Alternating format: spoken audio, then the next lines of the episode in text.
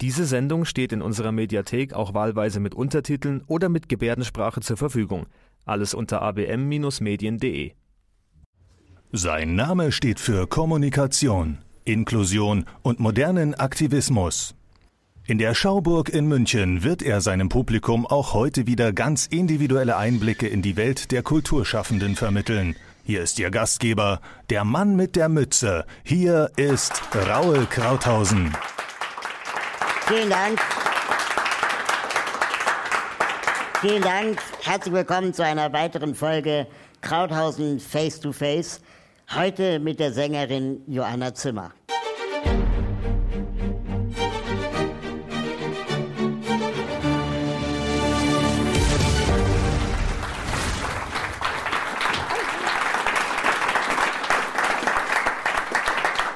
Liebe Joanna, schön, dass du da bist. Dankeschön, ich freue mich auch sehr, hier zu sein. Wenn man sich mit deiner Biografie beschäftigt, dann ist das wirklich alles Hollywood-reif. Ja, irgendwie erst die Barsängerin, die ihr ganzes Erspartes investiert, um sich davon die erste Demo-CD äh, äh, zu produzieren. Dann bekommst du einen Plattenvertrag, dann verlierst du den Plattenvertrag. Kannst du uns ein bisschen aus der Erfolgsstory Joanna Zimmer erzählen? Also überhaupt zu einem Plattenvertrag zu kommen, ist wie ein Lottogewinn. Also man bekommt das fast nicht.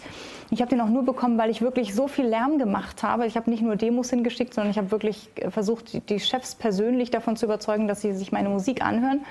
Mhm. Damals war ich noch jung. Ne? Da habe ich gedacht, alles auf eine Karte zu setzen. Und ähm, dann habe ich endlich tatsächlich irgendwann hat mich dann jemand angerufen von der BMG und hat gesagt, was wollen Sie denn eigentlich? Ich meine, schicken Sie uns doch erstmal was, ja. Überhaupt, dass sich jemand anruft, ist schon selten. Und dann habe ich gesagt, ja, ich äh, bin sowieso schon in München, was gar nicht stimmte. Ich lebte in Berlin zu der Zeit. Und ähm, weil ich eh schon in München bin, komme ich dann vielleicht gern mal vorbei und spiele Ihnen das persönlich vor. Und dann haben die gesagt, ja, wenn Sie sowieso schon in München sind, dann kommen Sie doch. Ne? Und dann bin ich in den nächsten Zug nach München gestiegen. Also das, ähm, wow. Ja, und als ich dann die, diese Platten, diesen Plattenvertrag dann verlor, war das für mich natürlich ganz schlimm, weil das ganze Album schon fertig war. Damals hatte ich auch kein Management, keine Agentur. Ich kannte auch niemanden. Aber später, ähm, nach dem ersten Plattendeal, kannte ich dann wenigstens dadurch ein paar Leute. Und einer hat dann wirklich sich dahinter geklemmt und gesagt, das geht doch nicht, das ist ein fertiges Album. Das könnt ihr jetzt für einen Spottpreis eigentlich, äh, für ein Fünftel der Produktion, ähm, kann das ein anderes Label vielleicht kaufen oder mich aus dem Vertrag rauskaufen. Und so hat es dann funktioniert. Universal hat das tatsächlich gemacht, haben das Album eins zu eins übernommen, haben es veröffentlicht und es ist dann tatsächlich auch meine erste goldene Schallplatte geworden. Wow. Hast du auch mal Momente des Zweifels gehabt? Also des Zweifels an mir persönlich zugegebenermaßen nicht. Also das muss ich schon sagen. Ich hatte sehr, sehr viel Energie damals. Aber was mich natürlich hat zweifeln lassen, ist, man muss, muss auch ein Quäntchen Glück dabei sein. Es müssen mhm. auch die richtige Leute, richtigen Leute am richtigen Moment da sein. Ne? Und das war schon was, wo ich ähm, nicht mehr nicht sicher war. Ja, und ähm, da kann man noch so hart arbeiten. Das ist auch am Ende ein bisschen eine Glückssache. Und was bedeutet Erfolg für dich? Bist du denn in Charts oder eher in Zufriedenheit?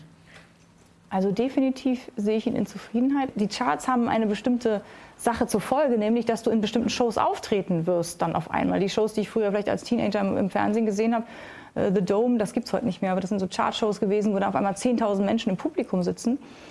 Ähm, und viele, viele mehr äh, vor den Fernsehern. Das sind dann Shows, wo man auf einmal auftritt. Mhm. Und das muss man dann erstmal realisieren. Das ist also auch spannend dann, ja. Das ist auch wirklich ein beachtlicher Erfolg, weil deine Debüt-Single war gleich äh, zweiter Platz in den Singlecharts. Ähm, da hängt die Latte ja dann sehr hoch. Hat dich das unter Erfolgsdruck gesetzt? Nee, gar nicht, weil ich damit nicht, äh, also man kann damit nicht rechnen. Ich habe damit auch nicht gerechnet, dass es nun so wird beim, beim ersten Song. Ja, das weiß man ja alles gar nicht. Mhm. Ähm, und ich wusste auch, dass ich großes Glück habe, überhaupt einmal so einen Erfolg erleben zu können. Das ist, die meisten Künstler erleben ihn nicht. Und deswegen hat das für mich überhaupt nichts in meiner Seele verändert, sondern es war einfach so, dass ich dachte, ja, ich habe wirklich hart gearbeitet und ich finde es toll, dass es jetzt auch mal geklappt hat. Was bedeuten eigentlich Vorbilder für dich? Oder hast du Vorbilder? Ja, die meisten Menschen, ähm, an, an, denen ich mich orientiert habe, waren eigentlich immer sehr geradlinige Menschen, also die einen recht geraden Weg gegangen sind. Was nicht heißt, dass man nicht auf Umwegen zum Ziel kommt, aber ich meine eher damit so ein bisschen auch, ja, so auf der, sagen wir mal, moralischen Ebene vielleicht. Und ähm, die auch auf sich achten, gesundheitlich, das war mir immer sehr, sehr wichtig. Daher war Barbara Streisand zum Beispiel ein großes Vorbild für mich, weil das immer sowas war, wo ich gedacht habe, ja, die ist erstens toll in der Art, wie sie Geschichten in ihren Songs erzählt. Man hat sie sofort immer erkannt. Sie klang auch immer sehr leicht oder klingt leicht und unangestrengt, obwohl sie wirklich natürlich stimmlich ein Unheimliches meistert. Hm. Aber sie ist auch sehr also bei sich geblieben, ne? total auf dem Boden und macht mit 74 immer noch tolle Platten. du hast ja vorher auch in, in, in, in Jazzbars mhm. gesungen und äh, das war ja dann wahrscheinlich eher ein kleineres Publikum. Wie verändert sich das dann, wenn du dann vor, vor 10.000 Leuten spielst? Es spielt eigentlich keine Rolle, ob man jetzt, also natürlich ist es ähm, ein Unterschied energetisch, weil man weiß, man muss unheimlich viel Energie rausschicken bei einem großen Stadion. Aber es ist genauso viel eigentlich Energie bei einem kleinen Raum, weil man auch da sehr, sehr intim, man spürt die Leute ja viel mehr. Man ist da nicht irgendwo, ne, sondern man, man spürt die sehr und deswegen ist es am Ende eine ähnliche Energie. Ähm, ich fand es immer sehr überwältigend. Ich muss aber auch sagen, ich ähm, finde jede Art von Publikum auch total äh, wichtig und wertvoll. Man spürt die auf jeden Fall auch sehr. Und ich glaube, das ist, ist, immer ein sehr emotionales Erlebnis und ich habe das Glück nur, dass ich danach ziemlich schnell auch wieder runterkommen kann. Also ich weiß von Kollegen, die sind danach total high, die sind dann wirklich ja. fit bis nachts, müssen dann noch essen, irgendwie am besten noch Pizza. Nee, das, das mache ich alles nicht. Also ich, ich gehe danach tatsächlich ins Bett gestern vorher. Das heißt, ähm, diese, diese Emotionalität, die, die, die, kann man wahrscheinlich in Worten gar nicht beschreiben. Ist schwierig, ja. Und ähm, deswegen, meine Damen und Herren, hören wir nun Joanna Zimmer mit dem Song Papa, Can You Hear Me?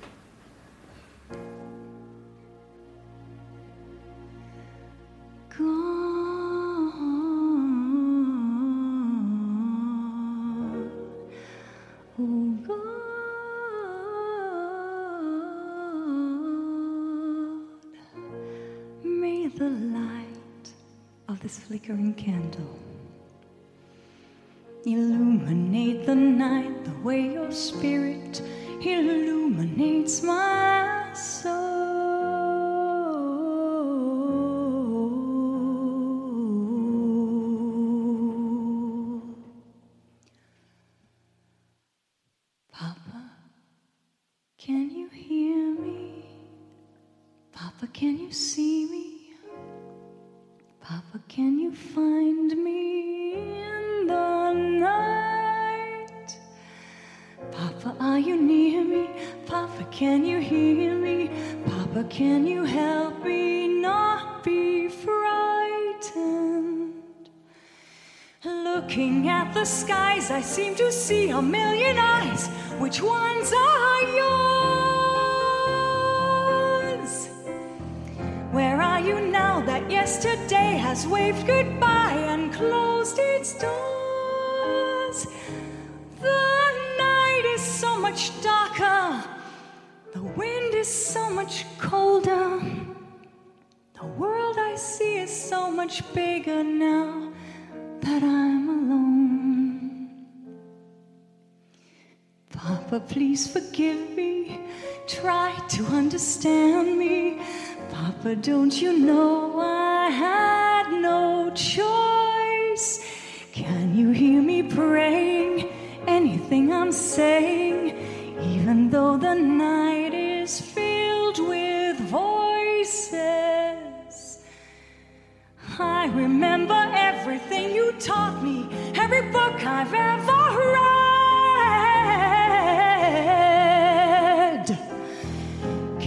words and all the books help me to face what lies ahead.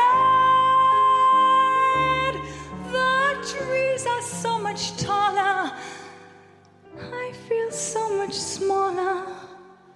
The moon is twice as lonely, and the stars are half as bright.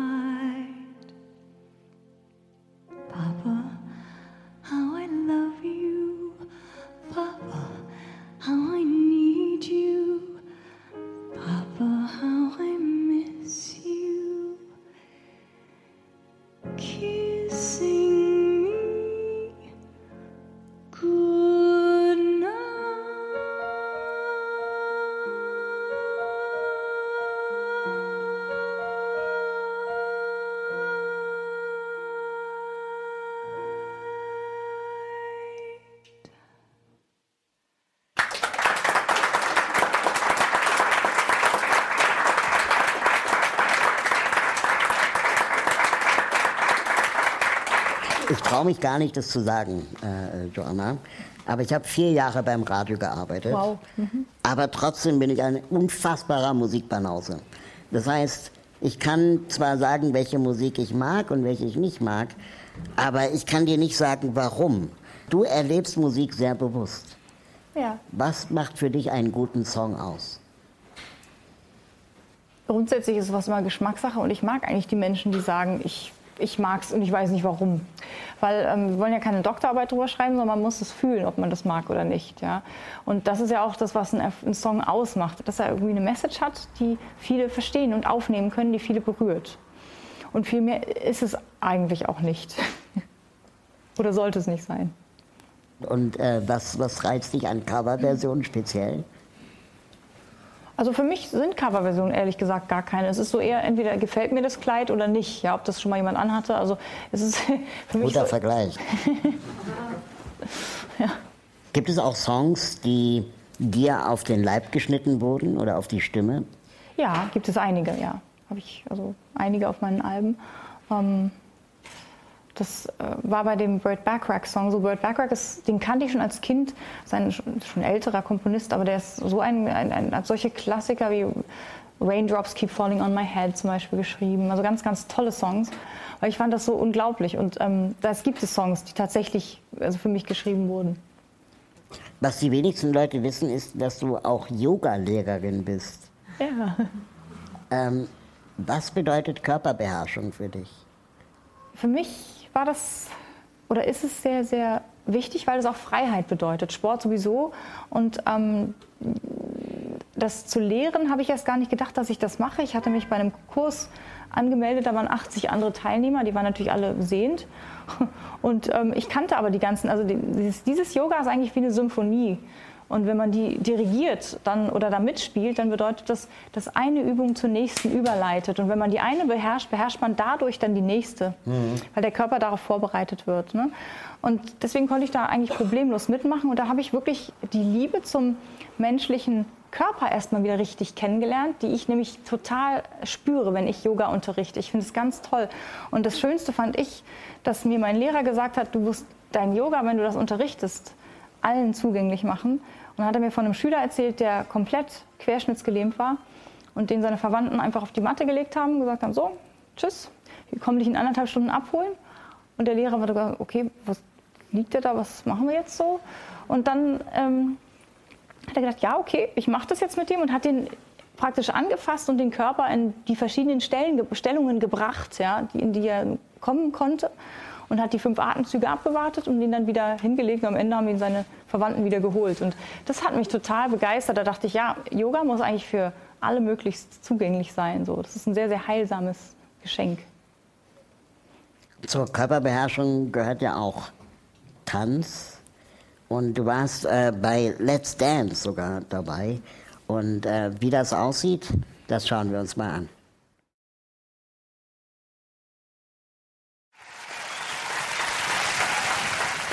Also ich finde, das sieht alles ziemlich beeindruckend aus. Und trotzdem habe ich mich gefragt in der Darstellung, auch äh, in der äh, Jurybewertung dann danach in dieser Sendung, dass die ganze Zeit über deine Sehbehinderung gesprochen wurde und kaum über dein tänzerisches Können.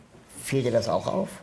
Ja, das hat mich so richtig traurig gemacht sogar, weil man ist dann so in der Show drin, dass man auch entsprechend emotionalisiert ist. Ja, da kann man das nicht so, kann man nicht sagen, ach na ja, ist halt nur eine Sendung, lasst man es mal. Ne?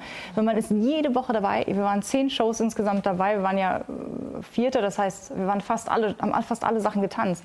Und es ist ein enormer äh, Druck von, von dem, was man auch körperlich leisten muss, wirklich war. Also ich, und ich war ja nicht unsportlich und trotzdem pff, war das irgendwie Wahnsinn. Und war schade, dachte ich dann, dass, dass es dann doch immer so hieß, ja, dafür, dass du und, und gib bloß nicht auf und überhaupt, also dafür, dass du nicht sehen kannst, ist ja, und ich dachte mal, hm, aber man muss auch fairerweise sagen, es ist eine Sendung, die hat ein bestimmtes Format und jeder hat so ein bisschen seine Aufgabe in der Sendung. Ne? Okay. Wenn ich dich fragen darf, welche Klischees über Blinde kannst du nicht mehr hören? Also ob man Sachen alleine machen kann, sage ich jetzt mal so ganz grundsätzlich. Mich hat das am meisten gefreut bei, der, bei meiner goldenen Schallplattenverleihung. Das war gar nicht mal so der Preis, sondern mich hat vor allem gefreut, dass ähm, der Plattenchef gesagt hat, er bedankt sich bei mir, weil es eigentlich noch nie so war, dass ähm, Begleiter von Künstlern, also wenn man jetzt unterwegs ist bei Promotourneen, das ist auch sehr anstrengend, dass die so entspannt und, und happy irgendwie zurückkämen. Und das hat mich total gefreut. Manche sagten auch, du bist ja so selbstständig, du bist der selbstständigste Künstler, mit dem wir zu tun hatten. Und ich dachte, das ist aber krass. Man denkt ja vielleicht so, wenn man das von außen, wenn man sich dann nicht befasst, vielleicht genau andersrum. Ne? Mhm. Und das ist ja gar nicht der Fall. Selbstständigkeit hat ja auch damit zu tun, wie man sich verhält, wie man sich ausrichtet, was man auch für Sachen macht und was man einfach machen lässt, wenn man denkt, man ist der Künstler. Ne? So. Du hast ein Buch über dein Leben geschrieben mit dem Titel Blind Date. Du hast ja das Buch auch als Hörbuch herausgebracht und äh, wir haben das hier äh, liegen und die CD hat ein äh, Punktschriftcover. Ja. Das fand ich sehr, sehr, sehr beeindruckend. Ja, das und kann man fühlen und die CDs sind auch alle beschriftet. Und wir haben es drinnen auch tatsächlich, das habe ich auch selber mitgestaltet. Ich habe eigentlich jede Sache daran mitgestaltet, weil wir gesagt haben, wir wollen auch so ein paar Kindheitsfotos noch so mit unterbringen und wir wollen so ein bisschen wirklich einen Rückblick machen. Es ist tatsächlich mein Herzensprojekt geworden. Ich habe ja ein paar CDs schon gemacht, Musik, ähm, aber es war mein erstes Hörbuch. Mal gucken, erstmal mein letztes, weil es war sehr arbeitsintensiv. Der Verlag wollte es nämlich erst nicht machen und dann habe ich es selber gemacht und habe dann wirklich einen Trailer selber äh, haben wir geschnitten und ich bin dann zu Verlagen hingegangen. Dann hat es wirklich gleich der größte Hörbuchverlag Lübbe hat es dann gemacht ich habe dann verschiedene Sprecher für die Gastbeiträge angesprochen. Und zwar habe ich nur Sprecher gefragt, die ich selber toll fand, weil ich dachte, ich will keinen auf meinem Hörbuch haben, den ich irgendwie entweder menschlich nicht, vielleicht nicht so oder auch von der Stimme nicht mag. Und ich habe dann Leute gefragt wie Rufus Beck, den man von Harry Potter kennt, der sofort meinte, ja, übrigens auch in München. Ne? Klar, wir treffen uns hier in München, ich, ich mache das natürlich. Da hatte ich noch gar keinen Verlag. Ja?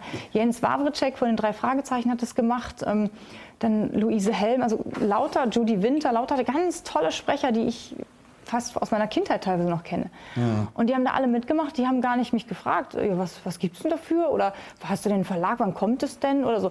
Und das fand ich, also das war die größte Belohnung überhaupt nach über damals zehn Jahren in diesem, in diesem Business eigentlich, dass ich das Gefühl hatte, die Leute denken, ja, das kann jetzt nicht ganz äh, Blödsinn da sein, was die macht, dann ja. machen wir mal mit. Ne? Also, meine sehr verehrten Damen und Herren, das ist wirklich alles alleinige Arbeit von Joanna Zimmer gewesen.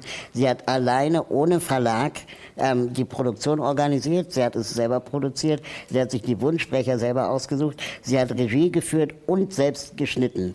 Also ähm, ganz ehrlich, das ist ein richtiges äh, Mammutprojekt. Ja. Ich finde, das hat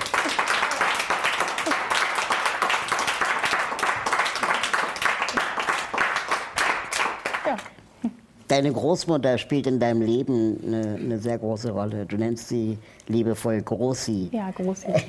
ähm, die äh, liest auch ein Gedicht in deinem Hörbuch. Ähm, das hören wir uns mal an.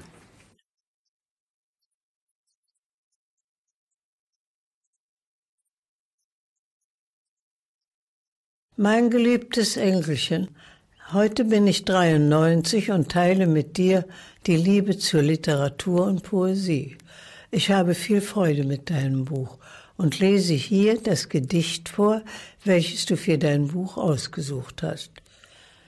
Hätte ich des Himmels reich bestickte Tücher, bestickt mit goldenem und silbernem Licht, die dunklen, die blauen und die hellen Tücher aus Nacht und Tag und aus der Dämmerung, leg dich die Tücher dir zu Füßen. Doch weil ich arm bin, habe ich nur meine Träume. Die Träume breite ich aus vor deinen Füßen. Tritt leicht darauf. Du trittst auf meine Träume.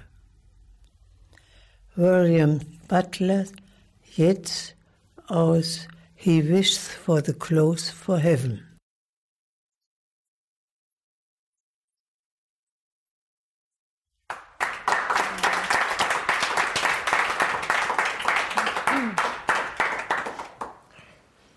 Dazu gibt es noch zu sagen, dass äh, kurz bevor deine äh, Großmutter starb, hattest du noch die Gelegenheit, äh, ihr das vorzuspielen. Ja, am Abend davor sogar. Wow. Sie hatte es sechs Wochen vor ihrem Tod noch aufgezeichnet, sehr streng. Er hat mich gefragt, und bist du damit auch zufrieden? Also war sie, das habe ich also bestimmt, äh, ich glaube, das Wichtigste für mich habe hab ich wirklich von ihr was ich so in meinem Leben gelernt habe, nämlich wirklich auch so diese Disziplin und diese Leidenschaft für was. Und sie, sie war selber Zahnärztin, hat aber fantastisch Klavier gespielt und ähm, ja, sie hat das dann aufgezeichnet, obwohl sie schon wirklich sehr krank war. Und am Abend davor haben wir es dann zusammen noch gehört. Hm. Das hat ihr auch sehr gefallen. Ich habe in diesem Jahr ähm, ein Projekt äh, gestartet, das nennt sich Kunterbuntes Kinderbuch, wo wir uns mit dem Thema inklusive Kinderbücher befassen. Und dabei ist uns aufgefallen, dass es ähm, nur 10 bis 15 Bücher für sehbehinderte Kinder auf dem Markt gibt, weil deren Produktion extrem kostspielig ist. Ja. Ähm, wie hast du als Kind das empfunden? Hattest du das Gefühl, es gibt zu wenig oder fehlte dir was? Also ja, es gab, ich hatte auch nur ganz so drei Bilderbücher, das waren praktisch Reliefbücher. Ähm, die Raupe Nimmersatt, die kleine Wolke Clementine, da gab es glaube ich zwei Bände und mehr hatte ich gar nicht und die hat man eben immer wieder gelesen. Am Anfang war das so, dass ich nur die Reliefs gefühlt habe, da war immer die Wolke und was die alles macht und ähm, konnte man ein bisschen den Sand fühlen vom Meer also, oder die Wellen, das wurde so reliefartig gestaltet und dann wurde einem das erstmal vorgelesen, dass man das dazu anguckt, wie das bei Kindern ja so ist, ne, dass du es anfühlst und dann irgendwann liest man es selber. Ähm, das war ganz toll, das fand ich ganz toll. Also, die haben mir unheimlich gut gefallen, aber es gab tatsächlich nicht so viele. Und, ähm, Leider. Was wünschst du dir für sehbehinderte Kinder heute?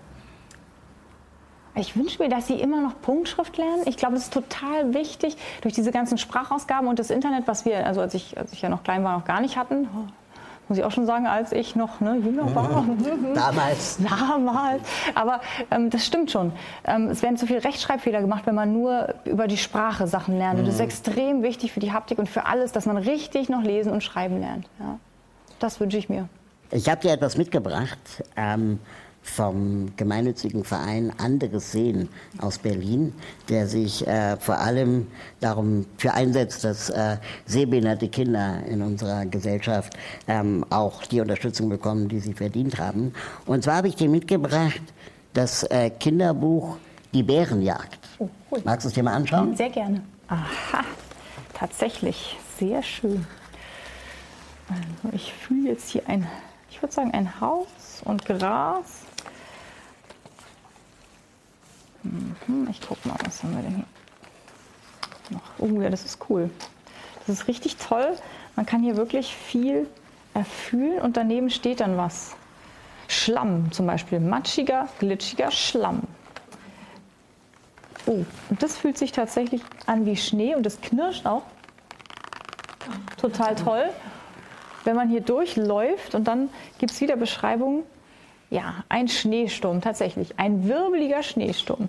Also kann man dazu, tatsächlich dazu so ein bisschen erfühlen, was man ist. Ja, eine tolle Idee. Das hatte ich leider nicht zu meiner Zeit. Hättest du dir so ein Buch gewünscht? Ja, also wenn ich trau ja, sicher. Also wir haben immer so versucht mit selber in normalen Bilderbüchern haben meine Eltern immer so Sachen reingeklebt, ähm, irgendwie mit, mit Borke von dem Baum und so, ne, so einfach da reingeklebt. Also ist ja im Prinzip genauso. Ja, aber, aber, aber, das ist ja cool. Vor allem das grabbelt sie auch nicht ab. Und das hätte ich für meine Kinder auch gern. Das bestelle ich schon mal gleich vor. Der Verein hat mir auch erzählt, im Übrigen, dass es bis vor zwei Jahren ähm, gar nicht möglich war, für Kinder unter sechs Jahren Langstöcke zu erwerben bzw. zu bekommen. Ähm, und das, obwohl jedes Kind, sagen inzwischen Experten, sobald es laufen kann, wenn es sehbehindert ist, äh, einen Langstock bekommen sollte. Wie war das bei dir? Ich hatte meinen, also ich hatte tatsächlich schon so einen kleinen Langstock und ich sollte dann auch so mit sieben mal so ein bisschen anfangen. Ich fand es allerdings recht schwierig, weil ich immer, wie das so ist bei kleineren Kindern, die konzentrieren sich vielleicht nicht immer ganz so. Aber ähm, ich finde es schon auch wichtig, dass man mal so ein bisschen lernt, wie ist denn das eigentlich draußen, ja? Und je unbefangener man damit umgeht, desto besser ist es. Also man sagt tatsächlich, man soll ruhig ein bisschen früher anfangen. Ähm, richtig Mobilitätstraining hatte ich, glaube ich, erst mit 16 in der Schule. So spät erst? Ja, ja. Ich meine, ja. Ich will jetzt, also wir hatten natürlich, nee, wir hatten natürlich früher schon, aber ich meine jetzt mit richtig mit Straßen überqueren. Mhm. Ne? Also wir haben natürlich schon mit Stocklaufen innerhalb des Geländes und wie orientiert man sich und laufe eine Acht im Schulhaus und so, mit drauf, Trepp auf, Trepp ab, ja. Aber ähm, dieses richtig auf der Straße kam erst später. Wo wir gerade beim Thema Kindheit sind, was empfiehlst du Eltern sehbehinderter Kinder? Also ich würde immer sagen, unbedingt auch laufen lassen, also auch loslassen, auch wenn es total schwer ist. Nicht, dass das Kind irgendwo gegenläuft, aber wenn es mal wogegen läuft, das ist auch die Erfahrung, die man im Leben ja macht. Ne? Ja. Und die macht man ja auch nur einmal, dann streckt man vielleicht doch mal die Hände aus oder so. Und das ist, glaube ich, wichtig. Also man total dieses auch loslassen können. Ich durfte auch ganz, ganz viel machen, auch rumrennen, weil ich sehr temperamentvoll war als mhm. Kind. Und ich glaube, Kinder sind das auch ne? irgendwo. Auf, jeder auf seine Weise. Und ähm, ja, das ist, glaube ich, dann, das muss einfach auch dann so gemacht werden. Auf Social Media frage ich äh, immer unsere Follower, ob sie eine Frage an unseren, an unseren Gast haben. Schön. Und ähm, Damaris würde gerne von dir wissen, Wann gibt es neue Songs von dir zu hören? Ja, also ähm, ich vertone Michael Ende Lyrik. Da kann man auch auf YouTube äh, schon was hören. Ähm, der Unsichtbare heißt es. Das darf ich auch, das kann ich auch sagen. So viel kann ich auch schon sagen, aber mhm. viel mehr noch nicht. Und ich kann auch leider noch nicht sagen, wann es kommt, weil das ist auch etwas. Ich arbeite mit ganz tollen italienischen Komponisten zusammen und auch mhm. Übersetzern. Und ähm, das soll wirklich auch mit sehr viel Sorgfalt gemacht werden. Und deswegen, ich lasse mir da die Zeit. Und du machst das in Eigenregie? Mhm. Okay, sehr spannend. Da wünsche ich dir dabei sehr, ganz, ganz viel Erfolg. Danke sehr. Und ich freue mich, dass du Gast in meiner Sendung warst. Ich freue mich auch. Ich deiner Sendung ganz toll und danke, dass du mich eingeladen hast. Super, sehr danke gerne. Dir. Vielen Dank. Danke.